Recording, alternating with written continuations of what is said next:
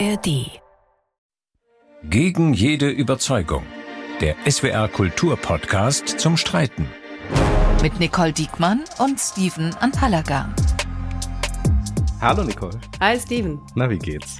Ich kann nicht klagen. Ich habe sensationell gute Laune. Die Sonne scheint nicht nur im Herzen, sondern auch droben am Himmel.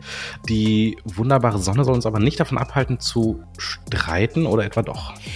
Nee, heute mal nicht. Wir fangen mal an, ganz förmlich, wie sich das gehört. Willkommen zu Folge 10 von Gegen jede Überzeugung ging wie im Flug. Diese Folge ist eine ganz besondere Folge. Wir haben uns nämlich mal überlegt, jetzt haben wir neun Folgen lang gestritten, diskutiert und dieses Mal machen wir mal ganz was anderes. Es gab unendlich viele Reaktionen und Abrufe und daraus ergeben sich ganz schön viele Fragen. Also Menschen fragen sich, was wir hier tun, wie wir auf die Themen kommen und wie wir Und uns uns. organisieren. Uns fragen die das ja auch. Und ich glaube, wir nehmen uns heute mal ein bisschen Zeit, um diese Fragen zu beantworten. Wer seid ihr eigentlich? Warum macht ihr das eigentlich? Wem soll das was bringen und was soll es bringen? Genau darauf wollen wir heute antworten. Gegen jede Überzeugung ist ein Podcast, der ganz schön viel will. Denn gegen jede Überzeugung bedeutet, Nicole Diekmann und Steven Anpalagan sagen gerade nicht ihre eigene Meinung, jedenfalls meistens nicht, sondern wollen zeigen, dass es für fast jede Position gute Argumente gibt. Aber warum machen Nicole und Steven das? Hörerinnen und Hörer wollen wissen, erstens gegen die eigene Überzeugung diskutieren. Was wollt ihr damit eigentlich erreichen? Zweitens, seid ihr nicht zwei politisch eher links stehende Hosts? Wieso machen das denn nicht zwei, die das ganze politische Meinungsspektrum abdecken? Und drittens, mal ehrlich, diskutiert ihr wirklich gegen die eigene Überzeugung oder sagt ihr nicht einfach, was ihr sowieso denkt? Wir diskutieren deshalb die Fragen unserer Hörerinnen und Hörer. Was will gegen jede Überzeugung? Das ist also heute unser Thema. Wir, das sind Nicole Diekmann.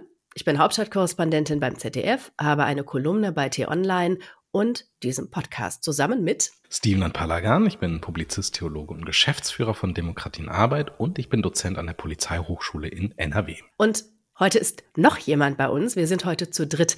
Das ist Wilm, Wilm Höfer, der diesen Podcast und äh, wenn wir mal ganz ehrlich sind, auch uns betreut. Hi Wilm. Hallo Nicole, hallo Steven, freut mich bei euch zu sein. Ihr kennt ihn, er ist nämlich die Stimme in dem Podcast, die so aus dem Off die Thesen vorliest oder irgendwie die Einführung in das Thema gibt und wird vortragen, was die Hörerinnen und Hörer an Fragen an uns haben. Wilm hat das alles gesammelt und wer wären wir, wenn wir darauf nicht antworten würden? Also heute keine Argumente, sondern Antworten. Wie viel Zeit nehmen wir uns heute? Ich sag mal 30 Minuten. Los geht's. Viele Hörerinnen und Hörer wollen wissen, gegen die eigene Überzeugung diskutieren, vielleicht sogar gegen jede Überzeugung. Was wollt ihr denn eigentlich damit erreichen?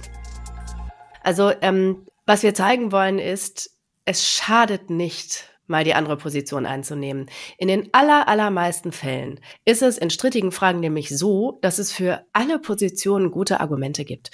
Und man gewinnt wahnsinnig viel dazu, wenn man die andere Seite nicht nur zu Wort kommen lässt, sondern sie im Zweifel auch mal einnimmt. Es gibt ja das Format der Talkshows. Ich habe das Gefühl, es geht dort gar nicht so häufig um die Sache, sondern weil ja Interessensvertreter da sitzen, also Politikerinnen und Politiker, dass es nicht darum geht, irgendwie zu überzeugen, sondern dass es da hauptsächlich darum geht, Punkte zu machen oder Gegner abzuwerten. Das finde ich immer schade, weil ich doch auch wissen würde, was sind denn Pro- und Kontraargumente bei einem Thema beispielsweise, ja? Hm, Nehmen wir mal jetzt hier Tempolimit oder sowas.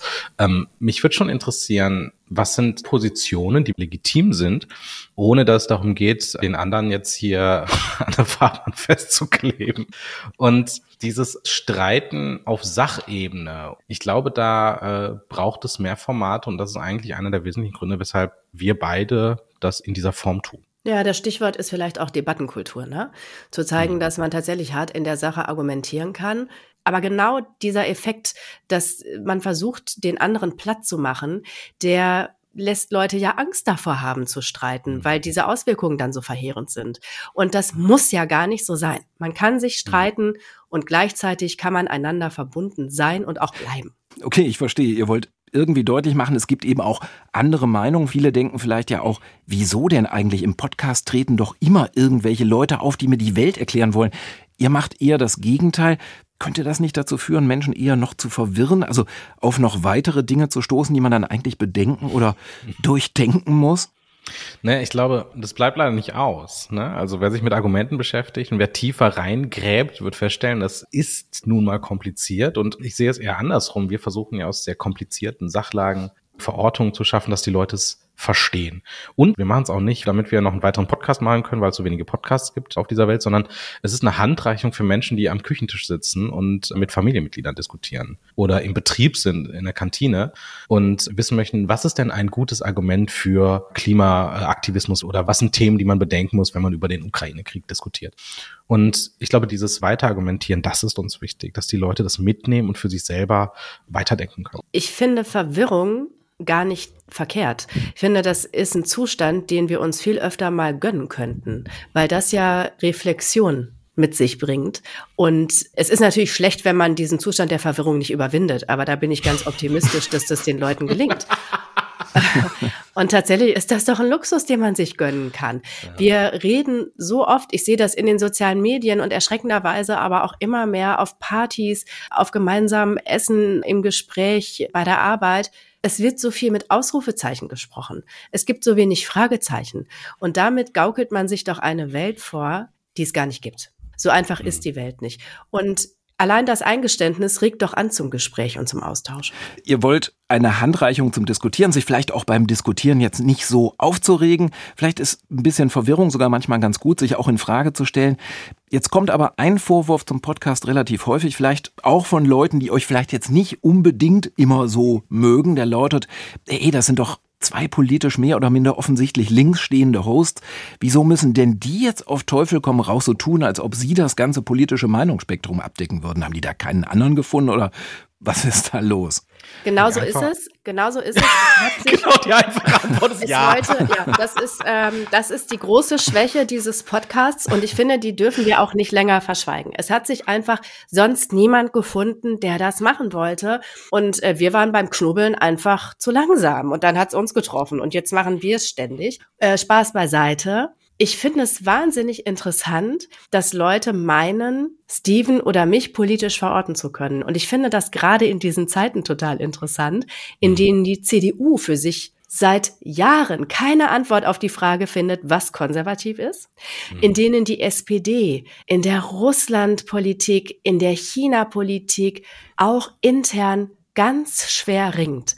Und wenn vermeintlich klar zu verortende Parteien schon nicht mal mehr glasklar sagen können, wo im politischen Spektrum sie stehen, dann würde mich wirklich mal interessieren, wie man als Außenstehender auch wissen möchte, wo Steven oder ich jeweils politisch verortet sind. Ich kann es in einzelnen Fragen oft auf Anhieb gar nicht mehr für mich beantworten. Hm. Ich finde das ein echt wichtiger Punkt. Ne? Also der Klimaaktivismus und die Klimaproteste richten sich auch gegen die Grünen und gegen eine grüne Regierung ja. beispielsweise. Die ja. Linke ist zerrissen wie noch nie in ihrer Geschichte, glaube ich. Und was mich betrifft, merke ich es auch, muss ja, also ich will jetzt nicht so wahnsinnig viel jetzt auf die äh, Platte legen, aber mir ist eine gewisse Religiosität wichtig. Ich habe eine bestimmte Position auch entwickelt, was beispielsweise äh, Rüstung und Auslandseinsätze der Bundeswehr angeht.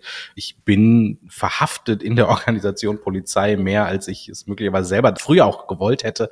Also ob ich jetzt selber mich als links bezeichnen würde, gerade weil ich in vielen Bereichen auch selber eher, glaube ich, konservative bis liberale Position einnehme, das wüsste ich selber nicht zu beantworten. Und zum Zweiten, es wäre ja total langweilig zu sagen, wir nehmen einen Linken und einen Konservativen und der Linke sagt die ganze Zeit linke Position und der Konservative verteidigt die ganze Zeit konservative Position, dann bist du ja genau wieder dort bei diesen klassischen Talkshows, wo es nur noch darum geht, so Facebook-Kacheln zu produzieren oder wo total absehbar ist, wer welche Position einnehmen wird. Und das ist doch der Gag dass es unabhängig der eigenen Position Argumente gibt, die so gut sind, dass man sie überzeugend vortragen kann und auch ja. äh, soll.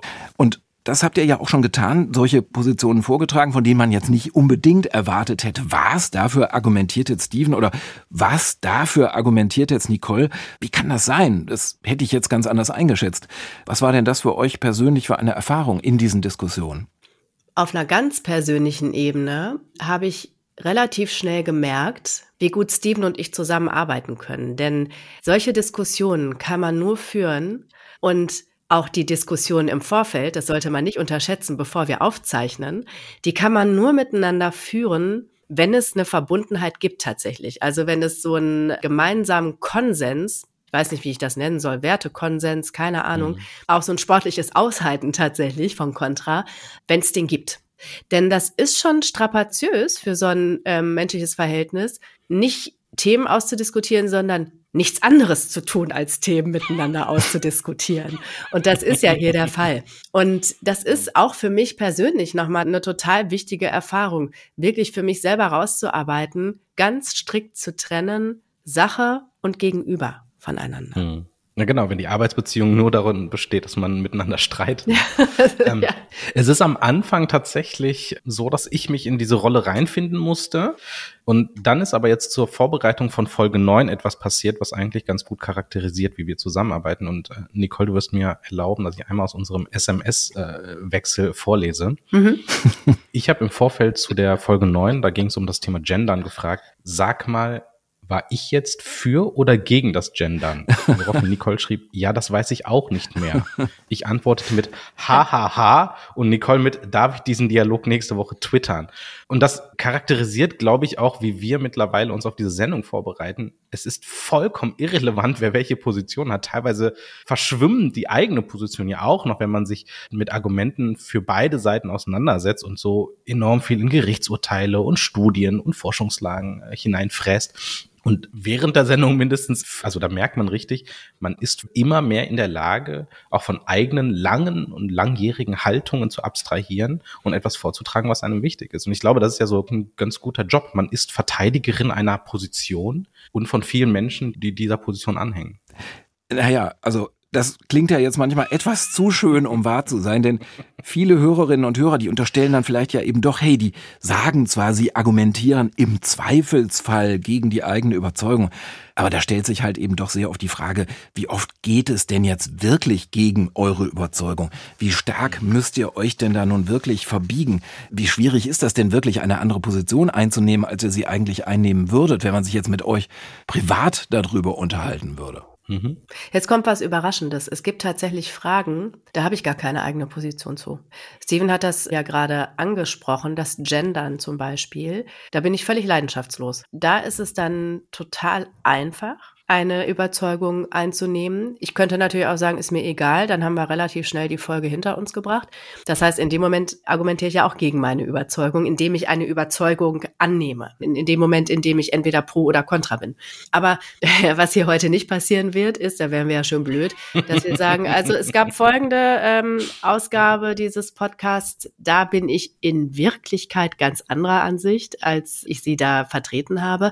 Aber tatsächlich kommt das schon oft vor.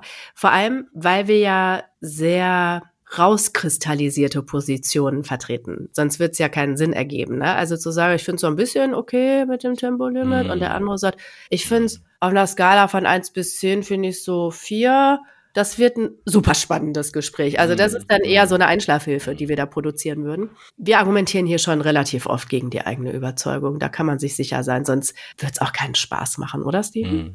Ich finde Tempolimit ist ein sehr schönes Beispiel. Klar kann man über ein Tempolimit nachdenken, blablabla, weil 1, 2, 3, 4, 5. Aber es gibt mh, keine hm, Schilder. Wie sieht's denn in Ländern? Genau, wir haben leider keine Schilder, wie unser Verkehrsminister ja gesagt hat. Aber wie sieht's denn in Ländern aus, wo Tempolimit herrscht? Aha, da gibt's jetzt auch nicht so wahnsinnig äh, viel weniger Unfälle. Okay, aber es ist ja ein Eingriff in die Freiheit. Aber Freiheitseingriffe müssen sein, wenn beispielsweise andere Rechtsgüter dagegen stehen. Und so kannst du dich fast ewig im Kreis drehen. Und das ist ja ganz, ganz wichtig, dass man es aushält, dass es keine abschließende Meinung pro oder contra für etwas gibt. Und ich glaube, das ist etwas, was viele Leute heute gar nicht mehr aushalten, aus einem Podcast rauszugehen und sagen, wir geben euch nicht eine A- oder B-Empfehlung, sondern es gibt Dinge, auf die wir uns einigen können und der Rest bleibt einfach offen. Also natürlich kann ich Dinge finden, Position finde ich selber doof oder gut finde und möglicherweise schimmert das auch durch einen Text durch. Aber eine journalistisch gute, kohärente Arbeit ist es erst, wenn ich alle Facetten aufgenommen habe, wenn ich das ordentlich einordne und den Leuten selber die Möglichkeit gebe, eine eigene Meinung zu bilden bilden. Und dieser kampagnenartige Stil, wo es dann nur noch um die Vernichtung von Personen oder äh, politischen Gegnern geht, ja, das ist ja schlecht. Und da möchten wir halt auch etwas entgegensetzen. Ähm, das, das klingt jetzt total ungewöhnlich, auch für so ein Podcast-Format, wo viele Hörerinnen und Hörer sagen würden, naja, ich würde eigentlich schon ganz gerne aus so einer Diskussion mal rausgehen mit einem klaren Ergebnis. Was wünscht ihr euch denn eigentlich? Mit welchem Gefühl sollten Leute aus so einem Podcast-Format mit euch rausgehen? Zumal wenn die vielleicht denken, verdammt, jetzt habe ich so viele Argumente gehört, die sich teilweise auch widersprechen. Jetzt weiß ich eigentlich auch nicht mehr, was ich denken soll. Ja, also im Theologieunterricht habe ich tatsächlich einen sehr schönen äh, Spruch gelernt. Und da sagte da mal ein Theologieprofessor, den ich sehr verehre. Ihr seid nicht hier, damit man euch Fragen beantwortet, sondern damit ihr Antworten befragt. Also mit einer vorgefertigten Meinung reingehen und mit Verwirrung und Auseinandersetzung und Offenheit auch für die andere Position wieder rausgehen. Ja, und ich finde, es ist fast ein ähm, bisschen pathetisch gesagt ein Geschenk, das wir Hörerinnen und Hörern machen können, nämlich zu sagen, es ist total okay, wenn ihr euch die Zeit nehmt, abzuwägen und wenn euch jemand sagt, ja, aber letzte hm. Woche hast du ja was ganz anderes gesagt, dann denkt euch, stimmt. Und da siehst du mal, wie viel ich nachgedacht habe, wie flexibel ich im Denken mhm. bin und wie sehr ich auch den Mut habe, zu sagen, stimmt, aber sehe ich jetzt anders. Es gab eine Folge, die fand ich ganz spannend. Da ging es um das Thema ich fand alle spannend. Ich fand nur die spannend tatsächlich. Schade. ja gut. Nee, und es war total interessant, dass ganz viele Leute nicht mit meiner Position klar kamen, wo man jetzt sagen würde, ja, aber die stehen doch politisch irgendwie doch eher mir und meinem Profil oder dem, was ich üblicherweise publiziere, nah. Mhm, die Folge zur geplanten Legalisierung von Cannabis war das. Ja, genau. Mhm. Und im SWR, da konnte man richtig verfolgen, wie die Durchhörrate abgebrochen ist, als ich das erste Mal das Wort Einstiegsdroge verwendet habe. So viel zum Thema, bin ich denn auch bereit und in der Lage, etwas kontrollieren Kontroverses zu verteidigen. Was bekommst du dann für Reaktionen? Was sagen Leute dann? Also man muss ja zwei Dinge unterscheiden. Ne? Also das sind einerseits ist das legitime Kritik und andererseits ist es natürlich dann einfach nur irgendwie Quatsch. Und zur legitimen Kritik und das nehmen wir uns immer zu Herzen ist, wenn die Leute sagen, ja, aber das ist nicht gut recherchiert oder das ist nicht gut mhm. vorbereitet mhm. oder da gibt es irgendwie Forschungslagen oder Studienergebnisse, die dem entgegenstehen und dann muss man einfach sagen, das ärgert uns, weil wir das nicht ordentlich durchbesprochen haben. Und dann gibt es natürlich illegitime Kritik, wo äh, dann meine Person angegriffen wird für diese Position wo es dann hieß, ja, der Typ äh, und konservativ und der schreibt bald für Zeitung XY, wo ich dann auch denke, ja, ich glaube, da müssen wir vielleicht auch noch mehr Aufklärungsarbeit leisten, dass ja nicht darum geht, dass zwei Menschen ihre Positionen verteidigen. Ich wollte gerade sagen, ihr bekommt ja auch viele Reaktionen. Was ist denn euer Eindruck? Kapieren die Leute, dass ihr gegen die eigene Überzeugung argumentiert? Also das Beispiel Cannabis legt ja nahe, sie hauen im Zweifelsfall einfach auch auf euch drauf, nach dem Motto, was Steven jetzt da gesagt hat oder was Nicole gesagt hat, das gefällt mir einfach nicht. Egal, ob die jetzt gegen die eigene Überzeugung argumentieren oder nicht. Das kann einfach nicht wahr sein. Ich glaube, man muss da unterscheiden zwischen erstmal dem größten Teil, der das schon kapiert, dann einem sehr kleinen Teil, der es tatsächlich noch nicht so richtig verstanden hat und dann einem Teil, der so tut, als hätte er es nicht verstanden. Mein Lieblingsbeispiel ist die Folge 9 zum Thema Gendern. Da habe ich vorab auf Twitter eine Umfrage gestartet mit der Frage, brauchen wir Gendersprache? Ein Riesentumult. Es war die Hölle los. Also das wussten wir vorher schon, weil das Thema, das wissen wir auch aus eigener Erfahrung, ich vor allen Dingen total emotionalisiert. Und die Umfrage wollte ich gerne haben zur Verteidigung meiner Position, weil ich nämlich die Position in der Folge innehatte, wir lassen das mal lieber mit dem Gendern, wir brauchen das nicht. Und ich kenne ja die Umfragen dazu. Und diese Umfrage hat das nochmal sehr anschaulich und sehr klar untermauert. Es haben echt wahnsinnig viele Leute mitgemacht. Es waren 47.000, glaube ich. Und eine ganz deutliche Mehrheit hat sich gegen Gendern ausgesprochen. Und ich dachte, ja, mega. Lassen wir jetzt mal außen vor, dass nur ein Bruchteil aller Deutschen Twitter äh, benutzt. Aber diese Zahl 47.000, das ist total repräsentativ. Ja, das ist wirklich eine valide Menge, auf die man zurückgreifen kann in der Argumentation. Das ist super. Das untermauert meine Position. Und ich kann gar nicht zählen, wie viele Leute mir danach schrieben, na, Frau Diekmann, was machen Sie jetzt mit der Umfrage? Das haben Sie sich ja ganz anders vorgestellt, ne? Hm, blöd. Lassen Sie die jetzt verschwinden? Und ich dachte, wenn ihr wüsstet, wenn ihr wüsstet, das ist ja genau ja. das, was ich erwartet hatte und was mir hilft in der Argumentation. Und mhm. das hat mit mehr nichts zu tun. Leute wollen andere Leute verorten. Leute wollen anderen Leuten absprechen, zum Teil auch, tatsächlich neutral zu sein in einer Frage, ihre Meinung vielleicht geändert zu haben oder einfach sachlich mit Dingen umzugehen. Und jede dieser Antworten bestätigt, genauso wie jede konstruktive Antwort, unser Format. Das Signal, man kann über alles reden, es gibt für alles gute Positionen. Wir haben damit einen totalen Nerv getroffen. Mhm.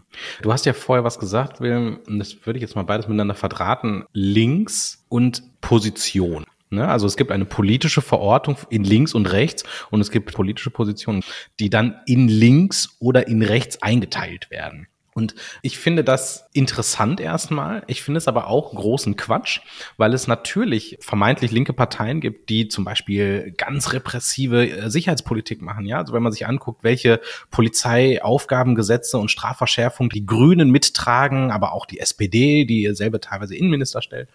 Auf der anderen Seite gibt es teilweise wirklich progressive Haltungen in konservativen Parteien und auch wiederum andersrum. Ja, also die Grünen waren beispielsweise eine der ganz wenigen Parteien, die ein sehr klares Bekenntnis hatten, was ihre Stellung zu Ukraine und Russland betrifft. Da waren viele andere nicht so weit. Und ich finde das erstmal spannend und ich finde es aber gleichzeitig schade, weil es nämlich immer so eine versuchte Abwertung gibt. Die gibt's häufig. Hm. Wenn es beispielsweise darum geht, jemand oder etwas rechts ist, ja, dann ist eine bestimmte Position, die man einnimmt, invalide, weil sie ist nämlich dann rechts. Aber das Ganze gibt's auch auf der anderen Seite, wo Parteien und Parteivorsitzende ihre Aufgabe definieren als wir kämpfen gegen ein linkes Deutschland. Oder Politiker, die, mit denen ich auch befreundet bin, sagen, wer nett ist, ist links und links ist schlecht. Und ich denke so, ja, nein. nett ist das erstmal nett, ja. Es hat doch mit links oder rechts gar nichts zu tun. Und das ist, glaube ich, ein großes Problem. Ja, schon. Aber es ist für euch natürlich trotzdem ein mhm. Problem, denn was macht ihr denn in einem solchen Fall? Also wenn ihr merkt, ihr werdet jetzt in Schubladen gestopft, beziehungsweise die Schublade passt jetzt irgendwie nicht, die Leute sind irritiert, denken, wieso sagt Steven jetzt auf einmal was gegen Cannabis-Legalisierung? Wieso ist Nicole jetzt auf einmal gegen Gendern? Was sagt ihr dann? Sowas wie, ja, tut mir leid, eigentlich war ich ganz anderer Auffassung. Ich habe dann halt in dem Podcast gegen meine eigene Überzeugung argumentiert. Was tut ihr dann? Ich vertraue darauf, dass die Arbeit für uns spricht. Ich würde mich auf so eine Diskussion gar nicht einlassen. Und ich glaube, jeder und jede, der oder die ein Interesse daran hat, ähm, was rauszuziehen aus diesem Podcast, sich von solchen Diskussionen, von solchen Scheindebatten auch nicht aus der Spur bringen lassen. Es gibt ja einen schönen Satz, never explain, never complain. Das ist eine. Und das zweite, das muss ich auch nochmal sagen, es gibt ja in der Rhetorik eine Methode oder in der Debattenkultur oder in der Logik eine Methode. Und zwar, bevor man die eigene Position sagt, einmal die Position des anderen oder der anderen wiederholen damit man sicherstellt, dass es verstanden wurde. Und ich glaube, wenn das Eingang fände, auch in politischen Debatten, dann wären wir wirklich ein großes Stück weiter. Mhm.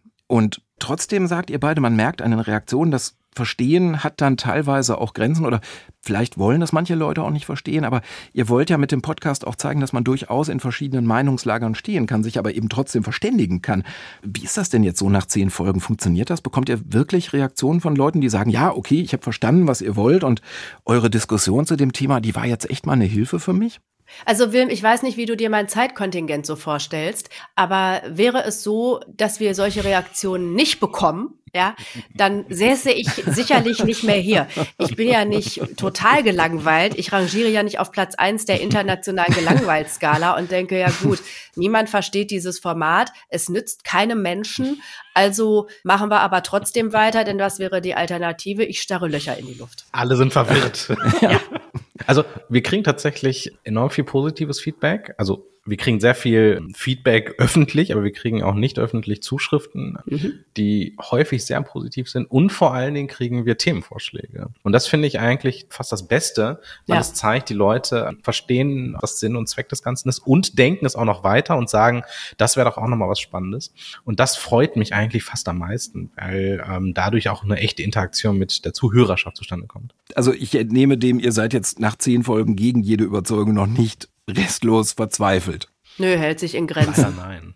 Also äh, Steven habe ich manchmal nicht. den, bei Steven habe ich oft den Eindruck, aber ich finde, wir, wir haben es bisher immer ganz gut hingekriegt, den armen Kerl wieder aufzubauen. Steven, ich, ich komm erstmal in mein Alter. Dann ja. Das, ja, ja. Da habe ich ja noch zehn Jahre. Mhm. Viele Leute haben ja auch schon am Anfang unterstellt, ihr würdet euch längst perfekt kennen. Ihr wäret total aufeinander eingespielt. Und ich glaube, das muss man auch einfach mal zurechtrücken. Das war überhaupt nicht der Fall. Nee, und vor allen ja. Dingen, ich erzähle mal einmal die Genese dieses Podcasts. Das, glaube ich, äh, zeigt auch noch mal eine Menge. Ich habe nämlich erstmal gar nicht verstanden, dass ich hier mitmachen soll. Ich kriegte letztes Jahr von Steven einen Anruf, den ich bis dato nur von Twitter kannte. Also so gesehen kenne ich sehr viele Leute wahnsinnig gut, nämlich so gut wie gar nicht. Und äh, Steven rief mich an und sagte, ja, ähm, ja, hier Podcast äh, mitmachen. Und ich habe gedacht, Steven hat schon einen Podcast. So viel zum Thema, ich kannte ihn wahnsinnig gut. Und ich soll mal als Gast in eine Folge kommen. Und ich war im Büro und war gerade auch mit dem Kopf woanders und entsprechend euphorisch fiel meine Reaktion aus. Ich war nämlich so, ja, muss mal fragen, meld mich. Also, genau. Äh, äh nee, wir kannten uns nicht. Ja, genau. Und tatsächlich, wir haben uns das erste Mal gesprochen im Zuge dieses Podcasts. Wir haben uns das erste Mal gesehen im Zuge dieses ja. Podcasts. Und ich glaube, das darf man auch nicht unterschätzen. Also, dass man ähm, nicht nur, was die eigene Profession angeht, sondern auch die Art und Weise des Umgangs, aber auch des Arbeitens auf einer Wellenlänge sein muss, damit das funktioniert. Also man kann sich sonst tatsächlich recht schnell zerstreiten, wenn man nämlich mhm. äh, hier Amt und Mandat nicht voneinander trennen kann. Und ähm, ich bin mir nicht sicher, ob wir das mit jeweils anderen Konstellationen in dieser Form hinbekommen würden, uns dann auch tatsächlich alle zwei Wochen aufzuraffen und zu sagen, hey, jetzt streiten wir mal über ein ganz anderes Thema. Und ziehen, wenn wir mal ganz ehrlich sind, wir haben auch beide schon Böcke geschossen, ne? Also technische Böcke, mhm. terminliche Böcke und das funktioniert auch erstaunlich gut. Also ich glaube, das Erfolgsgeheimnis dieser Zusammenarbeit ist, dass ich einfach immer nach dem Prinzip funktioniere, jede Kette ist so stark wie ihr schwächstes Glied. Und ich ziehe dich damit durch. Die schwächste Glied in, meinst du? Aber um das jetzt mal wieder hier zurückzubiegen, hier in den gesellschaftspolitischen Teil, dafür bin ich ja immer zuständig. Aber ich glaube, das ist wichtig, wenn man sich auseinandersetzt, dass man auch ein bisschen äh, Großherzigkeit und, äh, ja. und äh, Gnade irgendwie anzeigt. Also ich, ich muss ne? immer also, denken genau. an die, an, ja, an die armen Menschen, ja. die da irgendwie am Küchentisch sitzen, irgendwie zu Ostern oder zu Weihnachten und sich dann mit, äh, weiß ich nicht, ob es jetzt der Onkel ist oder die Nichte, und dann kloppt man sich, man hat das Gefühl, die sprechen völlig unterschiedliche Sprachen, weil sie nicht in der Lage sind, aufeinander zuzugehen. Auch mal zu sagen, weißt du was, das äh, lassen wir jetzt lieber und äh, trinken noch ein bisschen. Oder zu sagen, ja, okay, das verzeihe ich dir jetzt auch mal. Und ich glaube, das sind alles Dinge, die in der Zusammenarbeit genauso wichtig sind wie in der gesellschaftlichen Auseinandersetzung. Und ich hoffe, wie gesagt, dass wir da irgendwie ein Vorbild sein können, dass es auch anders laufen kann. Ich glaube, das darf man auch mal sagen, dass das für euch jetzt nicht unbedingt vergnügungssteuerpflichtig ist, sich alle zwei Wochen mit den entsprechenden Reaktionen auseinanderzusetzen. Ihr werdet dann auch für das, was ihr gegen die eigene oder gegen jede Überzeugung im Podcast sagt, ziemlich angefeindet. Wie geht ihr denn damit um? Also ich würde mal sagen, sowohl Steven als auch ich hatten schon vor Start dieses Podcasts eine Reichweite auf Twitter uns erarbeitet, die Ursache und Wirkung völlig unabhängig voneinander werden lassen. Es ist egal, was wir twittern. Die Tatsache, dass wir twittern, hat zur Folge, dass wir angegriffen werden. Und ich glaube, das ist auch ein großer Vorteil. Das ist wahrscheinlich auch nochmal was, was uns im Umgang miteinander auch nochmal gestellt hat, dass wir sowieso schon ein relativ dickes Fell jeweils hatten, ne? weil wir eben in den sozialen Netzwerken so mhm. aktiv sind. Also ich kann tatsächlich für mich sagen, es gibt immer mal einen Ausreißer. Klar, ich bin auch nur ein Mensch, aber in 99 Prozent der Fälle lese ich das und denke, ja, gut, dann äh, hast du hm. dich jetzt wohl aufgeregt da an deinem Zwitschergerät. Ich muss das hier ja nicht machen. Thorsten, genau. Ähm, also man muss einfach sagen, vielleicht da ein kurzer Einblick Du arbeitest äh, zu rechten und rechtsradikalen Parteien, Nicole. Ich habe zu Neonazi-Netzwerken recherchiert und zu Extremismus und Sicherheitsbehörden. Das sind alles harte Themen und man ja. bekommt entsprechend Gegenwind bis hin zu, dass man Gerichtsverfahren anstrengt und sich da wehren muss. Wir sind beide bei äh, Hate Aid, das kann man, glaube ich, an dieser Stelle sagen, um mhm. eben das Schlimmste auch auszufiltern oder dem zu begegnen, wo Leute auch tatsächlich äh, Bedrohungs- und Gewaltpotenzial zeigen und Beleidigungsdelikte begehen. Also wir können damit umgehen. Es hat sich jetzt hier nicht verschärft. Aber es ist Arbeit. Also ich wünsche mir manchmal so einen klassischen, es gibt ja die offizielle Bezeichnung des Laber-Podcasts, wo sich zwei Leute einfach hinsetzen und erzählen, was sie letzte Woche gemacht haben. Es ist nicht despektierlich gemeint, aber es ist einfach vom Arbeitsaufwand nicht vergleichbar. Man muss einfach anders angelegt und sich ja Genau. alle zwei Wochen wirklich in so ein Ding reinfressen. Und wenn es dann um Gendern geht, da geht es ja eben nicht darum, dass man sagt, ja, finde ich gut oder schlecht oder um Klimaaktivismus finde ich gut oder schlecht, sondern oh, da musst du wirklich recherchieren, du musst gucken, dass das hieb- und stichfest ist, du musst auch irgendwie, wenn du Parteien oder gar Personen einzeln angreifst, das versuchen wir immer zu vermeiden, aber manchmal geht es nicht anders, das muss juristisch hieb- und stichfest sein. Es ist wirklich ein Angebot, wo viel Herzblut und auch Leidenschaft und ja auch Arbeit hintersteckt. Ich will da noch was anfügen. Das ist mir gerade eingefallen, als ich dir zugehört habe, Steven. Ich finde es auch für mich bereichernd. Ich verstehe mein Gehirn immer als so ein Muskel, der tatsächlich fit gehalten werden muss und regelmäßig trainiert werden muss, weil sonst irgendwann in 20, 30 Jahren es sich rächen wird.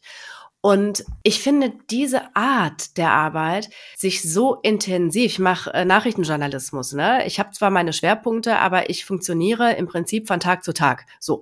Und sich zwei Wochen lang wirklich mit Aspekten mit denen man normalerweise vielleicht gar nicht so in Berührung käme, eines Themas zu beschäftigen und das die ganze Zeit im Hintergrund laufen lassen zu haben. Ich stehe abends am Herd und koche und denke übers Tempolimit nach. Ich sitze auf dem Fahrrad und ähm, fahre ins ZDF. Warum du bei Kochen so lachst, das weiß ich auch nicht.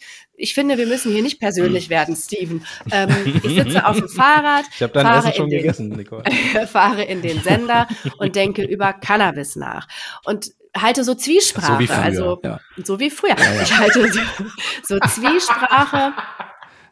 Ganz klar, ja. Wenn ich früher Cannabis ähm, konsumiert hätte, wäre ich ja heute nicht hier, um da mal kurz meine persönliche Meinung kundzutun. Kleiner Scherz. Immer auf dem Weg zum Hauptstadtstudio. Ich, ich merke ganz oft, dass ich in irgendeiner Situation, in der ich nicht bewusst mich mit dem Podcast auseinandersetze, Zwiesprache in meinem Kopf halte, mit deiner Stimme und mit meiner Stimme und anfange so zu trainieren und mir nochmal was Gutes auszudenken. Und ich mache mir dann zwischendurch noch mal eine Notiz. Und ich glaube, das hält tatsächlich, es klingt so boomermäßig, aber es hält geistig auch total fit, das, was wir hier machen. Ich empfinde das Mhm. wirklich als ein Geschenk, für uns auch.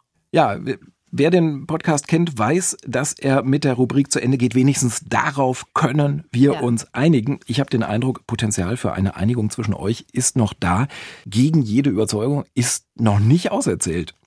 Wer in seinem Leben schon einmal oder in den letzten zwei Wochen eine Zeitung in der Hand gehalten hat, der weiß, dass es so unendlich viele Themen und Thesen und Argumente und politische Positionen gibt. Also ich glaube, wir können dieses Format für die nächsten 100 Folgen ganz locker mit äh, Themen befüllen.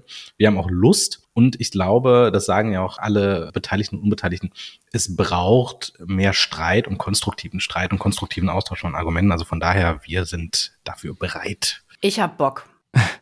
Nicole und Steven, vielen Dank. Vielleicht sind ja sogar einige der vielen, vielen Fragen der Hörerinnen und Hörer von gegen jede Überzeugung damit beantwortet. Ich unterstelle mal, das könnte so sein. Wir bedanken uns auch und sollten nicht alle Fragen beantwortet sein oder sollten wir heute neue aufgeworfen haben, dann gibt es ja weiterhin die Möglichkeit, sich bei uns zu melden. Zum Beispiel über Facebook oder Instagram bei SWR Kultur. Genau. Und abonniert uns, nehmt immer mit, was ihr an Argumenten gebrauchen könnt. Wir freuen uns, wenn ihr mit uns in Kontakt tretet. Genau, wir bedanken uns fürs Zuhören, wir bedanken uns fürs Abonnieren, auch im Voraus schon. Und für jede Zuschrift, übrigens auch, habe ich eben vergessen, an gegen jede Überzeugung at swr.de, ganz klassisch per E-Mail. Wir sind Nicole. Nee, ich bin Nicole, du bist Steven. Ach so, habe ich schon wieder vergessen. Ja, Von wegen das Gehirnjogging. lernen wir noch. Ciao. Tschüss. Das war Gegen jede Überzeugung von SWR Kultur. Mit Nicole Diekmann und Steven Anpalagan.